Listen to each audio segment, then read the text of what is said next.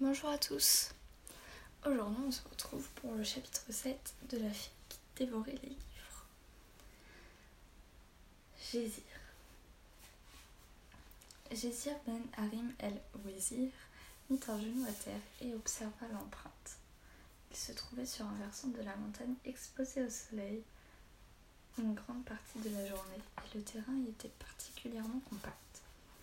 L'empreinte arrondie et profonde d'au moins quatre doigts était encore fraîche. La créature qu'il avait laissée devait être aussi énorme et aussi lourde qu'un chariot plein à bord. La trace s'arrêtait sur une racine de chêne qui affleurait du sol. Le bois était fracassé et écrasé comme si une porte de fer s'y était abattue. Quelques cailloux éclatés, comme frappés par une hache, délimitaient l'autre bord. Gésir enleva son casque et essuya la sueur de son abondante chevelure noire et frisée. Il se releva, fit un pas en arrière et reprit ses observations. Aussi absurde que cela puisse paraître, à son œil expert, tout était clair. Par le prophète, on dirait le sabot d'un cheval, se dit-il, un sabot sans fer. Gésir n'avait aucun doute, mais un cheval de cette dimension ne pouvait pas exister. L'empreinte était plus large que son avant-bras, du coude jusqu'au bout des doigts. Impossible. Une bête avec un tel sabot serait haute. Gésir observa les arbres qui ployaient au-dessus du sentier et me dit sa propre bêtise. Il leva la main et atteignit une branche du chêne. Elle était brisée. Il regarda plus vers la gauche et vit que d'autres rameaux étaient cassés. C'est impossible, pensa-t-il. Un chariot a dû passer.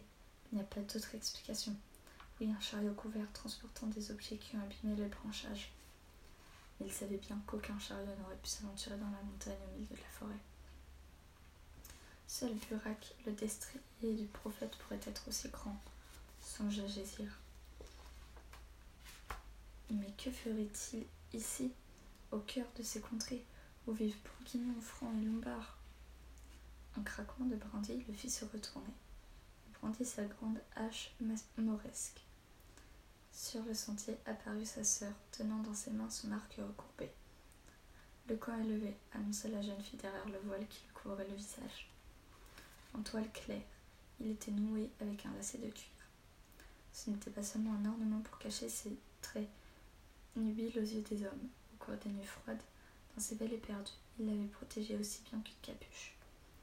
Entre le bord du voile et la coiffe du tissu qu'elle portait comme couvre-chef, les yeux de la jeune fille brillaient.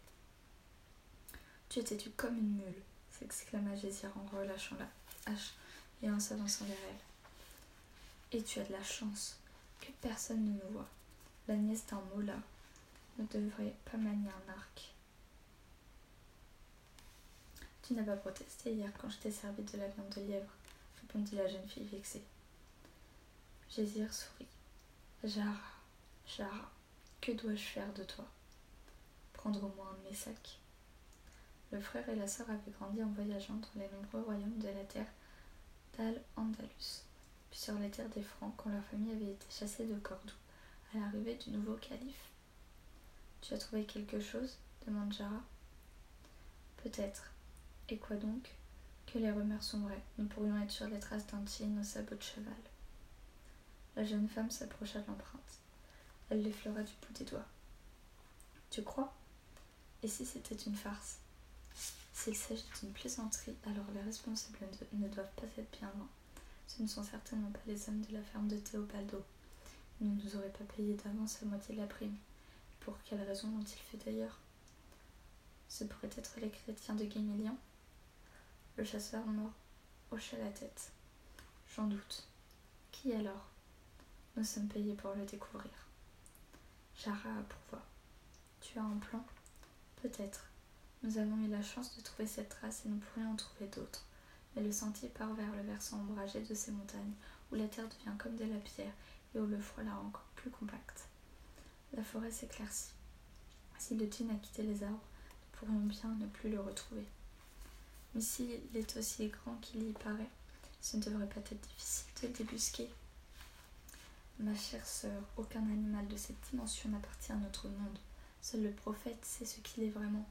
Tu as entendu les hommes, entendu les hommes de Théobaldo Ils mangent de la chair humaine et ils se déplacent la nuit. invisible comme l'air. Non, il est inutile d'essayer d'imaginer ce qu'il peut ou ne peut pas faire. Nous ne pouvons que suivre ses pas. Sur le flanc exposé au soleil, puis vers cette gorge, convint Jara. Elle est à l'ombre, bien cachée. Ce pourrait être satanière, si jamais il en a une. Et s'il mange vraiment les, les humains? Gésir sourit. Nous avons accepté le pain et le sel des chrétiens de Théopado, et aussi leur argent. Si le djinn nous veut pour déjeuner, il acceptera de tâter de notre fer de Cordoue. L'air du soir était devenu froid et cinglant. De grandes nuées blanches remontaient les flancs de la vallée, s'effilochant et s'accrochant à la cime des arbres. Les montagnes ressemblaient à des écueils émergeant d'une mer démontée. Contrairement à ce qu'ils avaient imaginé, Chara et Gésir ne trouvèrent pas d'autre empreinte de la créature qu'ils avaient pour mission de débusquer. Ils ne découvrirent que les marques du passage d'un cheval, mais de taille normale. Le mystère s'épaississait. Au fur et à mesure que le chemin s'élevait, des signes de présence humaine se multiplièrent. Sans même se consulter, les deux chasseurs abandonnèrent la piste principale. Afin de mieux voir les limites de la gorge, ils grimpèrent en serpentant le long d'une pente escarpée, où l'herbe était mouillée par les nuages bas et s'abritèrent dans une crevasse. De la fumée dit tout d'un coup Jara en reniflant l'air. Je sens de la fumée. Les cheminées de Kimilian suggéra son frère. Elle observa le vent. Non, trop loin, c'est dans la direction opposée. Ils se remirent en marche. En contrebas, le sentier s'enfonçait dans un maquis d'arbres touffus, puis disparaissait dans le gouffre. D'où il se trouvait, ils pouvaient en distinguer certaines parties à travers la végétation enchevêtrée. Ils atteignirent une plateforme de pierre, une vingtaine de mètres au-dessus de la cime des arbres. Elle courait autour du contrefort rocheux qui formait la limite gauche de la gorge et se terminait par une espèce de balcon de granit surplombant une petite vallée en forme de goutte. Les nuages s'accumulaient au-dessus de leur tête comme un couvercle sur une grande casserole. Le frère et la sœur se tapirent dans les rochers. Ils dominaient un ruisseau et un lac immobile autour duquel étaient plantées une centaine de tentes, de pots et de simples cabanes de bois. Un enclos pour le bétail renfermait des dizaines de chevaux et plusieurs feux de camp brûlaient doucement. Des hommes, au moins une centaine. Qui sont-ils? demanda Jara. Gésir plissa les yeux pour mieux les étudier. Des cavaliers, pas de bannière, mais bien armés. Regarde, s'exclama Jara en se penchant pour indiquer un point sur la droite du petit lac. Cela semble être le pavillon de leur chef, et elle ne put finir sa phrase. Le bord de la plateforme se détacha d'un coup. Gésir eut juste le temps d'attraper sa sœur par le sac. Suspendue dans le vide, Chara donnait des ruettes provoquant les poumons de pierre. La paroi la cachait du camp, mais pour la remonter, Gésir devait se relever au risque de se faire remarquer. Jara Malédiction s'exclama Gésir. Il se pencha d'une demi-tête et la ramena vers le haut. Mais comme il l'avait craint, dans la vallée au-dessous d'eux, Quelques guerriers hurlèrent dans une langue rude et inconnue. Ils nous ont vus, gémit le chasseur mort. L'appel strident d'une corde résonna trois fois sous la plateforme. Partons, partons, vite s'écria Gésir. Soudain, une flèche heurta la roche à quelques pas d'eux. Des hennissements et galops de chevaux se firent entendre. Gésir s'arrêta et, terriblement sérieux, regarda sa sœur. Ils n'ont vu que moi, ils ne savent pas que tu es là. Gésir Écoute-moi bien. Et alors que les bruits des soldats se rapprochaient, Gésir exposa son plan. À 16 heures pile, Domitila se présente à la porte de la bibliothèque. Un bâtiment bas en béton fonctionnel, vraiment moche, genre avec le paysage enchanteur de ces vallées montagneuses. On entend dans le lointain le bruit de l'autoroute, et puis près celui de la circulation de la ville. Un, coup de klaxon la fait sursauter. Elle pousse la porte et entre. Bonjour Gertrude, la bibliothécaire du village est assise derrière son grand comptoir, à l'image de ses gardiens de contes de fées. Comme chaque jour, elle a maquillé ses yeux avec de grandes vagues de mascara noir et porte des dizaines d'anneaux, bracelets et colliers qui tintinent à chaque mouvement. Monsieur Antonino est demande la dévoreuse de livres. Il est là, il t'attend. Domitia se sent rougir et baisse les yeux pour tenter de masquer sa joie. Essaye de ne pas être sévère avec lui, ajoute Gertrude lorsque la fillette passe devant elle. Comment ça Sévère? La bibliothécaire se met à chuchoter. J'ai mis des à le convaincre de tenir son livre. Il y travaille depuis très longtemps, tu sais. Domitia reste silencieuse. Et si tu n'avais pas gagné le prix de meilleure lectrice de l'année, je n'y serais peut-être jamais parvenue. L'enfant sourit, embarrassé. Tu me donnes une grande responsabilité. Geltrude fait tenter ses bracelets et interroge la fillette. Quoi qu'il en soit, comment est-elle? Quoi donc? L'histoire. Comment est-elle? Et elle ajoute Celle que tu es en train de lire. Tu ne la connais pas. Comment le pourrais-je? Il ne l'a jamais lu à personne. Pas un seul mot, pas un seul mot. Je ne connais même pas le titre.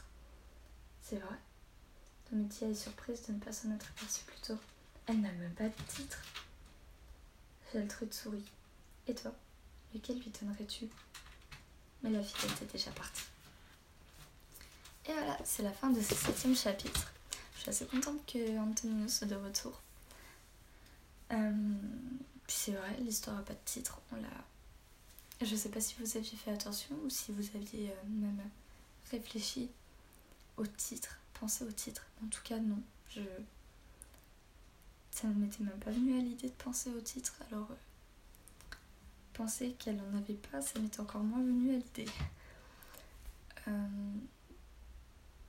j'ai rien d'autre à dire. Donc, on se retrouve demain pour la lecture du huitième chapitre. Et puis voilà. Vraiment falloir que je trouve une autre. Je suis désolée.